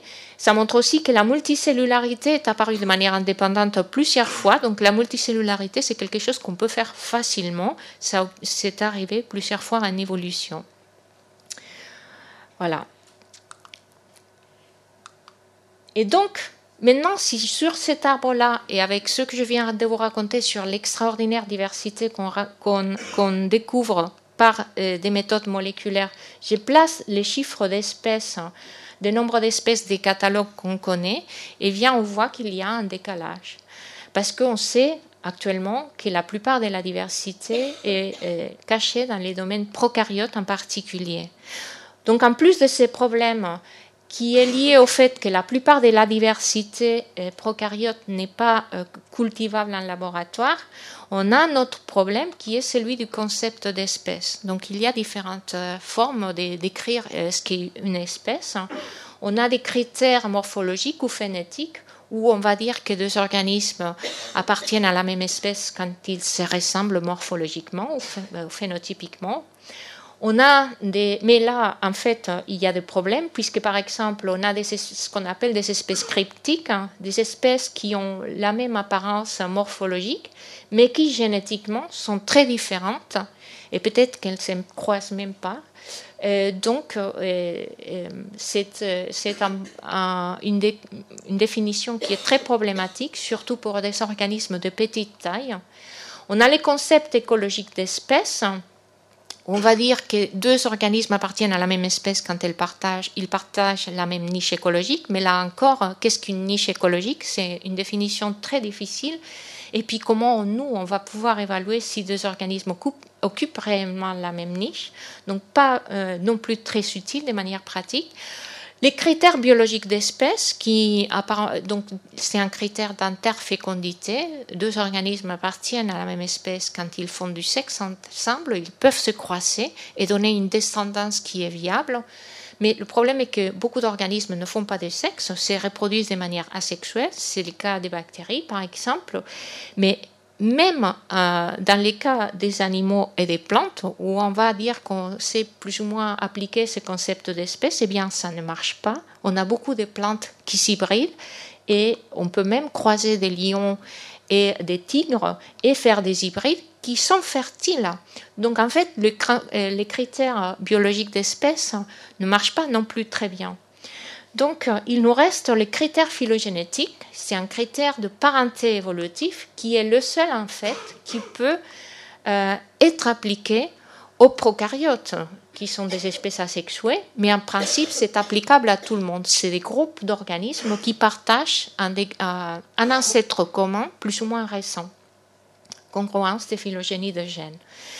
Et donc, les espèces prokaryotes, de manière très pragmatique, on va dire que euh, on n'utilise pas tellement le, terme d'espèce, mais on utilise le terme de unité taxonomique opérationnelle pour l'acronyme en anglais, Operational Taxonomic Unit, et on va définir comme euh, une, euh, on va dire que deux organismes de prokaryotes appartiennent à la même espèce quand ils partagent plus d'un pourcentage donné généralement 97% d'identité nucléotidique au niveau de ces gènes marqueurs dont on a parlé, le gène d'ARN ribosomique.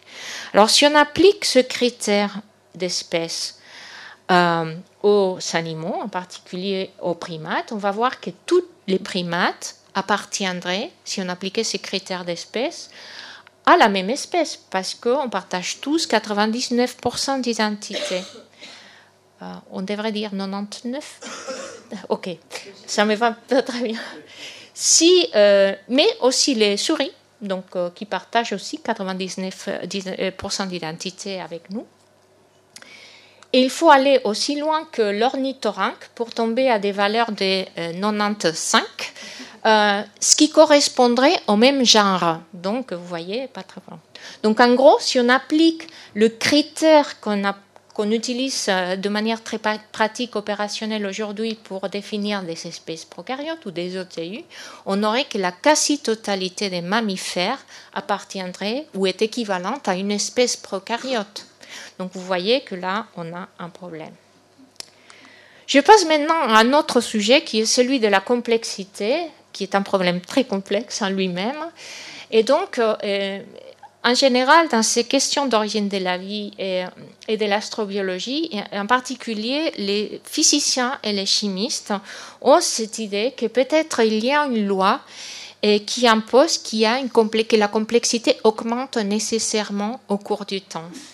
Et ça, on peut le comprendre dans le sens que, effectivement, quand on observe euh, les différents atomes, le fameux tableau, euh, fameux tableau de Mendeleïev, effectivement, on sait que les atomes euh, plus lourds se forment à partir de l'hydrogène, tout ça par successives étapes. Donc, on, peut détecter un processus de complexification de la matière, dans ces cas des atomes.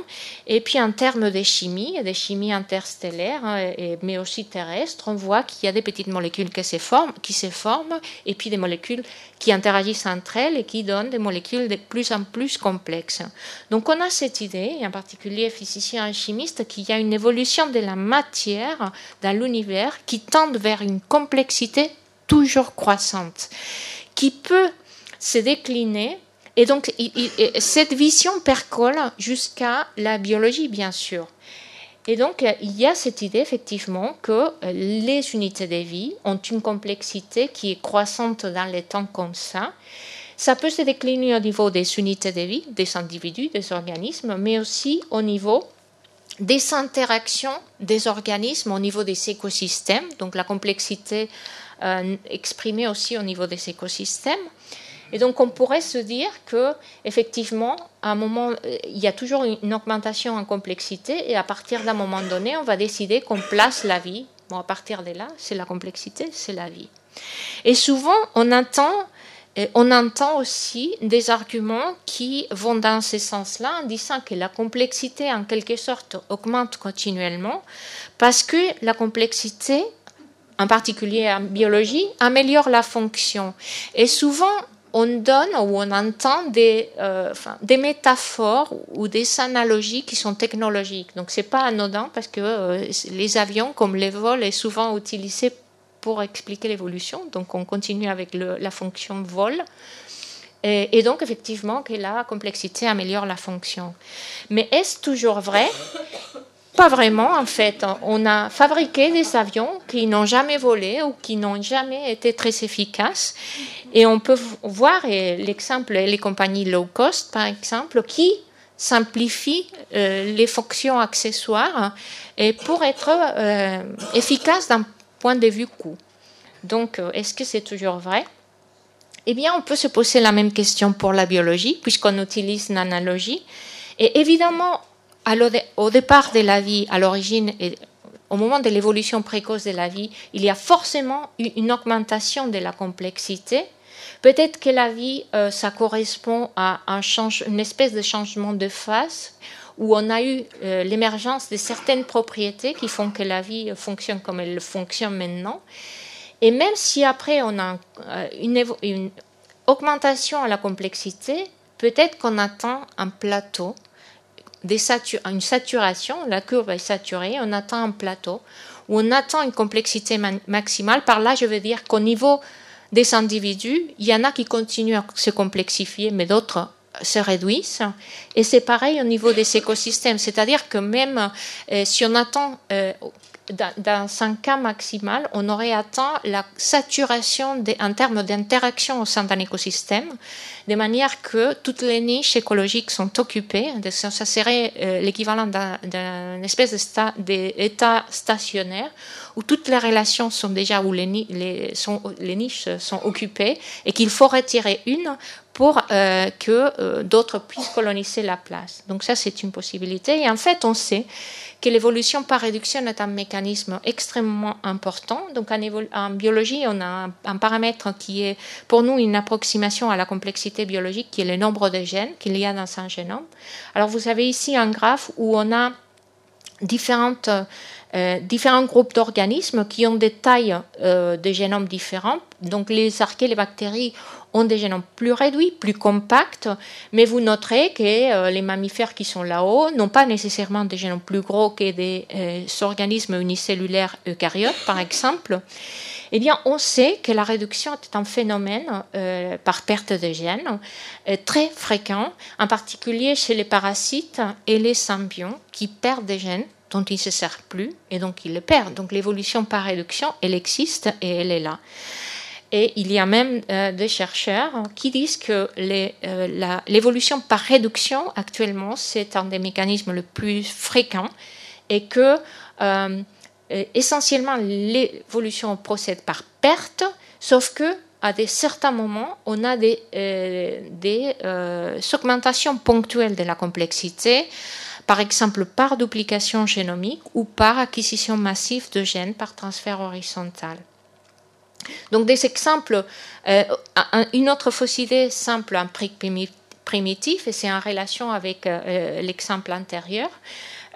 donc dans, cette idée, on a, et, en relation avec l'origine de la vie, on a cette idée dans les années 1920 par Hermann Müller que les premiers, la première forme vivante était un gène et un gène était un virus. Les virus, à, cette époque-là, on ne savait pas très bien ce que c'était, mais c'était forcément des organismes, des organismes, des entités très simples qui euh, étaient beaucoup plus petits que des bactéries. On sait aujourd'hui que les virus sont constitués grosso modo d'une molécule d'ADN ou d'ARN entourée d'une capside, parfois d'une paroi d'une membrane, mais donc toujours des entités très simples.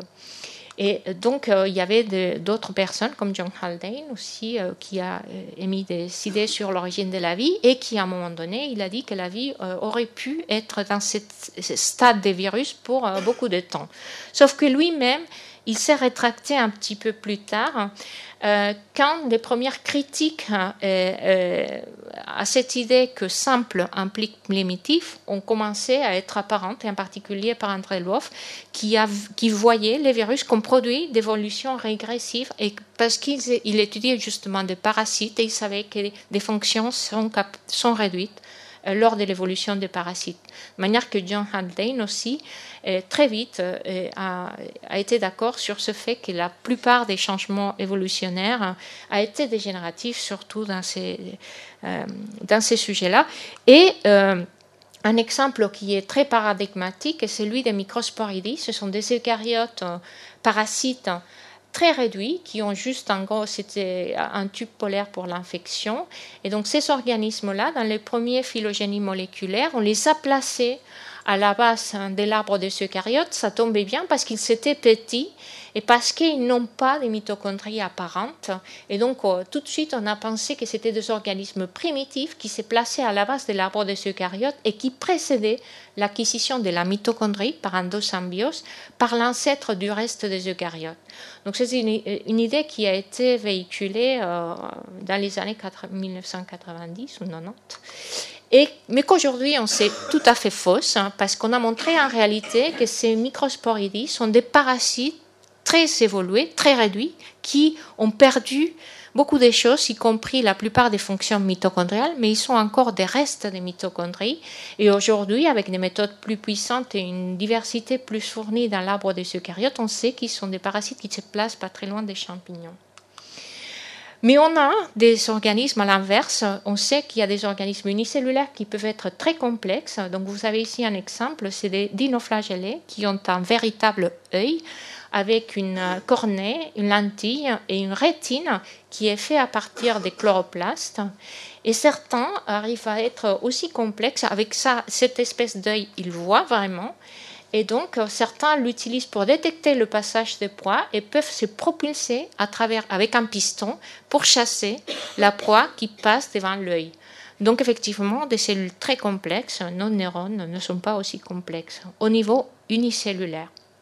Donc, ça va à l'encontre de cette idée que les bactéries ou en général des espèces unicellulaires sont moins évoluées que les animaux et les plantes, une fausse idée qu'on trouve encore dans beaucoup de livres de textes, c'est très dommageable, cette idée de cinq royaumes où on place les bactéries à la base, les monera, ensuite les eucaryotes unicellulaires, la cellule eucaryote étant un peu plus complexe, et au sommet les plantes, les champignons et les animaux. Ça rappelle une image de, l'échelle échelle, euh, naturelle euh, aristotelienne où on a les roches, les flammes, les plantes, les animaux, les, animaux, bon, les, les, bêtes, les animaux et les anges et Dieu au sommet. Et donc, cette vision-là qu'on avait avant les années 1980, elle a changé radicalement aujourd'hui. On sait que, euh, en réalité, bactéries eucaryotes et archées ont évolué pendant un même temps évolutif à partir d'un dernier ancêtre commun. Et comme Emmanuel l'a rappelé, donc c'est à peu près la même image. On a euh, un départ des vies. Peut-être il y a eu d'autres départs des vies, mais n'ont pas laissé des traces, qui ont peut-être contribué à la départ principal des vies. Un dernier ancêtre commun et une diversification, évolution dans toutes les directions y compris jusqu'à l'homme. Effectivement, si on prend l'homme et on retrace son histoire en arrière et on revient, on a une complexification morphologique évidente. Mais si on prend n'importe quelle autre bactérie à côté et qu'on revient en arrière et qu'on revient vers la bactérie, on va pas trouver des différences morphologiques. Mais ça ne veut pas dire que euh, les bactéries n'évoluent pas et, l'évolution, c'est un processus qui ne peut pas s'arrêter. Donc les espèces ne sont pas des entités fixes. Il est impossible de préserver la biodiversité inchangée. Et donc cette idée que les bactéries sont ancestrales et qu'elles sont primitives en quelque sorte et n'ont pas évolué, elle est complètement fausse. On a du mal à voir qu'il y a des nouvelles espèces bactériennes qui apparaissent, mais en fait, c'est évident si vous pensez à votre propre microbiome, les bactéries qui ont coévolué avec vous, n'existaient pas avant vous avec, euh, avec l'homme, donc c'est-à-dire qu'elles sont coévoluées avec nous, ou pensez aux bactéries qu'on a domestiquées pour faire la bière, le pain ou le vin. De la même manière, euh, les fossiles vivants entre guillemets, n'existent pas, hein, donc parce que l'évolution ne s'arrête jamais. Donc les fossiles vivants, les fossiles sont fossiles et sont passés, les fossiles vivants n'existent pas. On met souvent l'image des sélacantes comme un vrai fossile vivant.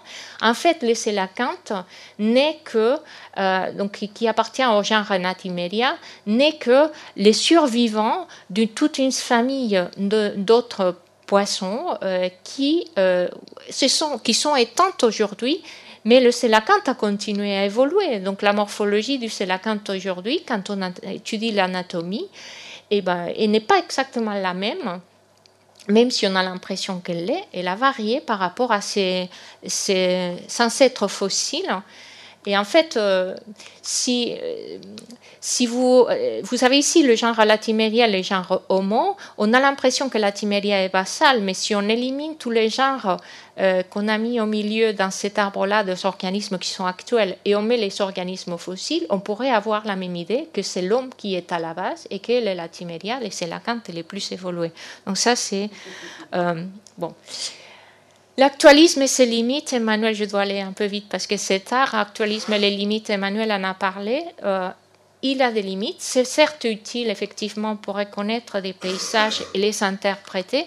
Peut-être que les processus qui ont un, physico-chimique à l'œuvre, qui ont formé par exemple ces structures fossiles des stromatolites, étaient similaires, mais les organismes qui ont formé ces stromatolites dans le passé n'étaient pas les mêmes. Il y a eu 3 milliards d'années euh, ou X milliards d'années d'évolution entre les fossiles et les actuels. Je suis pas sûre, pareil pour les microfossiles, effectivement, la morphologie n'est pas un critère fiable. Donc ça, ces microfossiles ont été interprétés comme des cyanobactéries, mais en fait, on peut avoir des formes complètement minérales qui ressemblent aussi, donc ce n'est pas un critère, et donc il y en a d'autres exemples. Donc, je veux dire simplement que de la même manière que l'actualisme a des limites, l'analogie aussi. On a vu qu'on a fait des analogies avec euh, la technologie.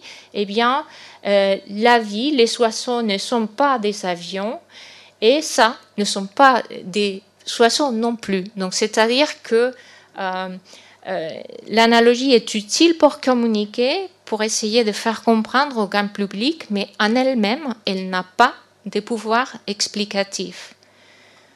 Euh, je voulais faire un petit point sur la pense permis pour dire que c'est un amalgame euh, confus d'idées très, différentes, très diverses, surtout sur la, euh, on parle des permis douces ou pour le transfert de matière organique dans l'univers ou des roches, etc. On pourrait parler d'une spermie locale, d'un transfert potentiel de vie qui est improbable mais possible, mais dans, aucun cas, la panspermie est une théorie scientifique sur l'origine de la vie. Et au fond, euh, la vraie panspermie est une forme de vitalisme, comme Emmanuel a parlé avant de vitalisme. Cette idée que la matière organique, elle vient de la vie et qu'elle est partout, où elle n'a pas une origine peut-être scientifique, mais plutôt d'autre nature. Donc, en résumé, pour insister sur les points principaux, la plupart de la diversité euh, biologique appartient au monde microbien, la complexité n'augmente pas nécessairement dans les systèmes biologiques. L'évolution par réduction, elle est aussi très importante. Simple n'implique pas nécessairement primitif. Les, les, bactéries ne sont pas moins évoluées que les animaux ou les plantes. On a euh, parcouru les mêmes schémas évolutifs en termes de temps. Les fossiles vivants n'existent pas. Les espèces ne sont pas des entités fixes. L'évolution ne s'arrête pas. L'actualisme et l'analogie ont une valeur limitée, sont utilisés avec précaution et la panspermie n'est pas une théorie scientifique sur l'origine de la vie. Merci beaucoup. Désolée d'avoir été un peu longue. Les sciences. Les sciences. La connaissance. La connaissance. L'histoire. La, nature. La, médecine. La médecine. L'éthique. La, psychologie. Les arts. Collège Belgique. Collège Belgique. Collège Belgique. Lieu de savoir.